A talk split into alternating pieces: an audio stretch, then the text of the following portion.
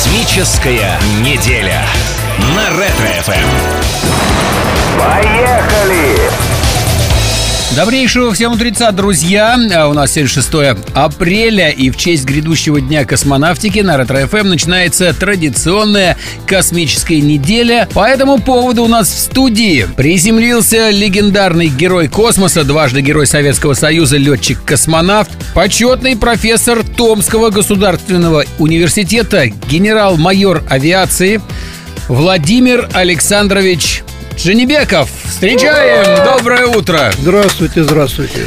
Поздравляем вас с Днем космонавтики. С наступающим. наступающим, да. Спасибо, спасибо. И вопрос такой традиционный. Многие дети в детстве хотят, или кто-то из нас, взрослых, хотели быть космонавтами. Вы хотели быть космонавтом? Покорять космос. У вас такое детство было, когда космонавтика еще была очень так на горизонте. Ну, с пяти лет я хотел стать летчиком, а когда запустили первый спутник, 57 год, учитель физики нам время от времени рассказывал про космос, про спутники. В библиотеке было очень много литературы и по астрономии, и Циолковский там оказался, появляется еще туманность Андромеды, Ивана Антоновича Ефремова. Ну и пошло-поехало. Увлекся, увлекался радиолюбительством. Вот Теперь переключился на астрономию. Книжку купил Навашина телескоп любителя своими руками. Ну и по ночам я был заведующим ротной фотолаборатории 7 лет в Суворовском училище. Поэтому у меня были 2 квадратных метра своей Свои. площади в казарме. И это, в общем-то, определило всю мою судьбу. Этот ключик от этой лаборатории. А, кстати, а вы же высшее образование начали получать, насколько нам известно, на- физическое. на- да, физическое. А почему вы сразу не пошли в летное училище? Если бы вы видели то, то, что творилось в армии, так, потому что миллион двести сокращений вооруженных сил, Никита Сергеевич решил, что авиация не нужна, О, как. что мы ракетами обойдемся. И я начал соображать, а может быть я пойду на астрономическое отделение. Ну вот поступил на физфак э, ЛГУ, поехал в аэроклуб. Там меня так тепло приняли. Студент голодный, так они меня угостили, накормили, там чай, так это. И удалось создать на базе университета парашютную секцию. Записалось человек 40 у нас, так, и больше половины девочки были. Мы оборудовали на одном из факультетов хороший класс парашютной подготовки, сами отремонтировали, сами сколотили всю мебель из половой доски, повесили плакаты по стенам, разложили парашюты, и пошла подготовка. А вы первый раз полетели в 1978 году и сразу стали командиром экипажа. Это ответственность просто сумасшедшая быть командиром. Ну вот ну, сейчас-то вы можете признаться хоть раз во время ваших полетов, когда вы были командиром, то есть вы отвечаете за всех и за все, и вдруг бац, вот сложно принять какое-то решение. Было когда-нибудь такое? Ну, все-таки 8 лет подготовки, да, к первому полету получилось. Здесь, э, естественно, ты уже начинаешь понимать, какую ответственность ты на себя берешь. Боишься сделать ошибку, боишься осрамиться, вот и, боженька, не дай срамиться. Вот главное, содержание вот э, всего, что можно. Еще откройте секрет вот наших первых полетов. В основном, вот я помню, в 70-е годы американцы, как правило, летали по трое. У нас, за некоторыми исключениями, в основном по двое. С чем это связано?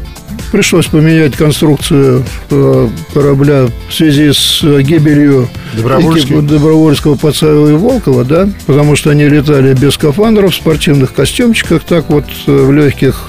Пришли к выводу, что гарантия только скафандр. Значит, нужно дополнительное оборудование, нужна дополнительная нагрузка. Вот и сократили до двух. Потом доработали новый э, корабль уже опять на трехместный вариант. А скажите вот опять же к первому разу в космосе возвращаясь и продолжая первым разом в открытом космосе, что вас поразило больше всего? Ну, как вам сказать? Так вот, подержать вас в лифте, так вот в узком помещении, а потом выходите на улицу. Там такая улица, так, там такой двор. Вот. И главное ощущение, что ты летишь, вот отвернулся от этой станции, ты на шнурке там э, на карабине, значит, э, зафиксирован, так, и не улетишь далеко. И только пальчиком вот придерживаешь это и летишь, смотришь вниз. Это совершенно необъяснимое ощущение.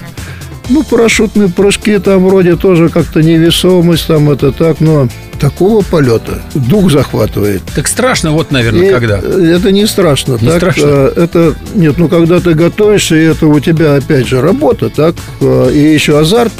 Здесь э, и кураж, и все настрой сделать. И поэтому э, совершенно другие ощущения. И вот я сравниваю первый раз, я вспомнил свое детство, вот первый раз, когда я прыгнул на трамвайную подножку, так, и несется земля прям вот так вот, вот под Так. Потом дальше эмоции в сторону надо работать. Работа тяжелая. В скафандре это Физически тяжело. физически такелажная работа, так и тут требуется уже хорошая подготовка. У вас во время полетов был всегда один и тот же позывной Памир-1. Надо И же помнить. вы сами его себе придумали? Или Каждый сам себе. Помер, ну, он близок к моей родине, так э, Ну, заодно, слышите, приятно как-то становится. Так, а на земле вас так никто не звал из друзей? нет. Слушайте, а вы же летали еще вместе со Светланой Савицкой. Вот скажите, как э, с женщиной в космосе ощущается? Я в приличном смысле слова. Ну, вы как свое поведение корректировали. Словечки крепкие употребляются, а тут надо было держать себя в руках. А может, она сама употребляла? Или, может быть, знаки внимания какие-то и там... Обязывает, обязывает, то есть В присутствие общем, я вам, э, я вам вот что скажу. А, э, Светлана Советская снаружи станции варит нержавейку. Мы испытывали сварочный инструмент, универсальный инструмент. А у меня вот кинофото, понимаете? И у меня а, телевидение, у меня балье, у меня два фотоаппарата. И я должен успеть все. Вот, и в кадр, и нажать кнопку так. Ну и, короче, я вот снимаю так и думаю, надо же, я сын простого пожарного в космосе снимаю дочку маршала авиации, которая варит нержавейку. Хорошо. Да, вот это, конечно, очень сильно получилось. Потом этот снимок получил, в общем, признание, так и меня даже похвалили как в журнале. Потом я помню, как э, в Америке на конференции сварщиков встречали наш доклад, и э, выступление советское, в общем-то, вызвало бурю оваций. А вот скажите, пожалуйста, э, ваш последний полет был связан со спасением станции «Салют-7». Это было в 1985 году. От чего вы ее спасали? Что там вообще произошло такое? На самом деле отказал один маленький-маленький микродатчик, который отрубил всю систему зарядки аккумуляторов. Все. И Она что без- за этим последовало? Станция обесточена. Полопались все трубы, которые были с водой. Лампочки не горят, вентиляторы не крутятся, э, газового снабжения нет. Чем дышим, вот тем и дышим. Подогрева пищи никакого нету. Завтрак туриста, консервные банки, греешь под мышкой или где там найдешь у себя теплое место. Так, чай завариваешь, тоже под мышкой, кофе, тоже это все в пакетах. Можешь ледяной водичкой налить. Так вот день, два, три. Два фонарика, которые у нас были, так они сдохли через через день. Так, а, Ужас какой. а весь ремонт происходит в самом дальнем тем- темном углу. Получается, вы действовали по обстоятельствам. На Земле не было решений предварительных, как что чинить? Нет, с землей мы очень активно все обсуждали, шаг за шагом продвигались, так, потому что мы должны были первое все-таки как-то обеспечить заряд аккумуляторов, оживить, проверить э, работу системы автоматического сближения и стыковки, и дальше принять грузовик, который бы привез нам уже ЗИП. Что такое ЗИП? Ну, запасной инвентарь, А. короче. Так. Ну, в итоге приняли грузовик, все наладилось. э, Ледниковый период сменился всемирным потопом, потому что... Потекло э, все, что замерзло и лопнуло. На стенах э, был иней, так потом это все превратилось в воду. На иллюминаторах слой воды палец, а то и полтора пальца толщиной. Это все надо было сушить каким-то образом. У нас ничего нет, кроме тряпок. И Хозмаг далеко. Ну, начинаешь э, вымакивать так в мешки. Потом чувствуешь, не хватает этих тряпок, значит, полотенец, там все салфетки, все идет в ход. Снова из мешка достаешь, там выжимаешь, так, и снова процесс. А куда выжимаешь-то? Мешок опять, и он Мешок. булькает, это наполненный этими. А наружу в космос нельзя выжимать? А, да, Через окно. Да. В общем, полтонны воды Потом пришлось пришлось рвать костюмы, так, достаю костюм Светланы Евгеньевны, так, говорю, Светочка, извини, тебе, если прилетишь еще раз, так тебе заложат костюм, так, и начинаешь его потрошить, в общем-то, все пошло в ход.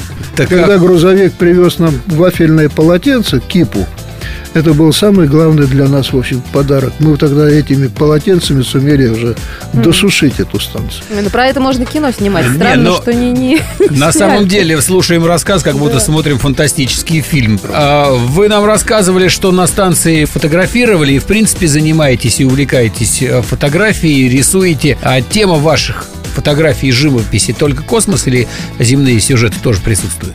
Меня больше интересует техническая сторона.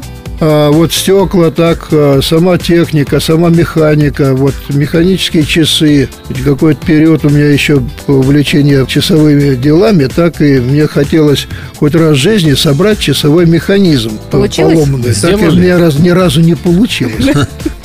Но за 60 с лишним лет увлечения фотоделом у меня собралось большое количество э, и э, объективов самых разных, так и э, фотоаппаратов. Мне и дарили, и я раздаривал, но все равно с полсотни камер у меня есть. Ну, продолжайте пополнять Это свой коллекция у арсенал. вас? Специально Да она собираете? сформировалась А, я просто. специально. Но теперь я уже потихонечку так докупаю.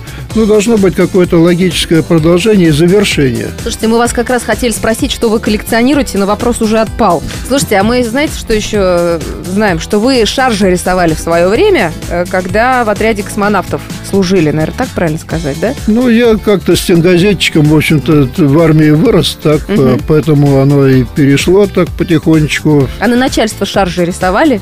Или только на коллег по званию? На всех рисовал. Все были довольны. Если, если его отметили, так, вы просто счастливы. А, то есть это было за честь, если вы нарисовали шарж. Но я же не зло рисовал. А сейчас занимаетесь этим иногда? Вы Рисуете что-то такое легкое? Крайне редко. Все-таки я больше технарь. И у нас на связи Роман, у которого есть вопросы к нашему космическому гостю. Э, Здравствуйте. Здравствуйте, здравствуйте. Э, Поздравляю всех с наступающим Днем космонавтики, ну и в частности, конечно же, Владимира Вы Александровича. ему лично говорите. Хотел бы Спасибо. узнать, а что вы думаете о программе освоения Марса, в частности, полета в один конец, и насколько вообще все это сейчас реально? Спасибо.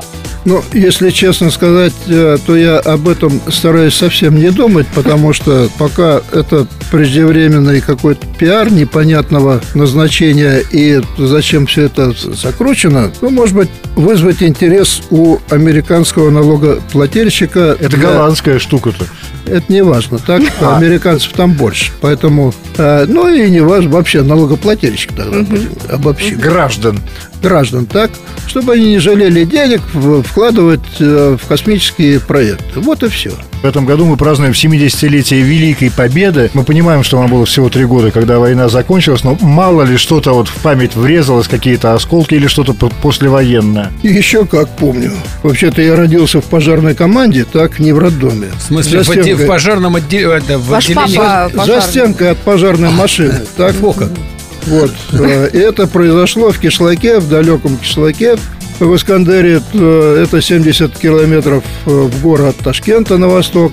Ну и вот мы всей семьей так поменяли несколько мест жительства. И когда произошла эта Великая Победа, мы уже были в Ташкенте три года. И я помню это ликование, так и как э, стреляли э, бойцы пожарной команды. Тогда с трехлинейками ездили на пожар, вы представляете, какие винтовки, так, и они стреляли. И какой был восторг, во всюду ликование, это, это забыть нельзя. То есть вот в три года и такие воспоминания. Да ну что вы, вокруг э, вот такой праздник и... э, Ну, казалось бы, да, далеко от войны, это же та, Узбекистан, совсем там э, этого не было, и все равно люди воспринимали это вот таким образом. Да. А скажите, а вы хотели бы встретиться с инопланетянами? Н- Я Ненадолго. так. Скорее, скорее нет.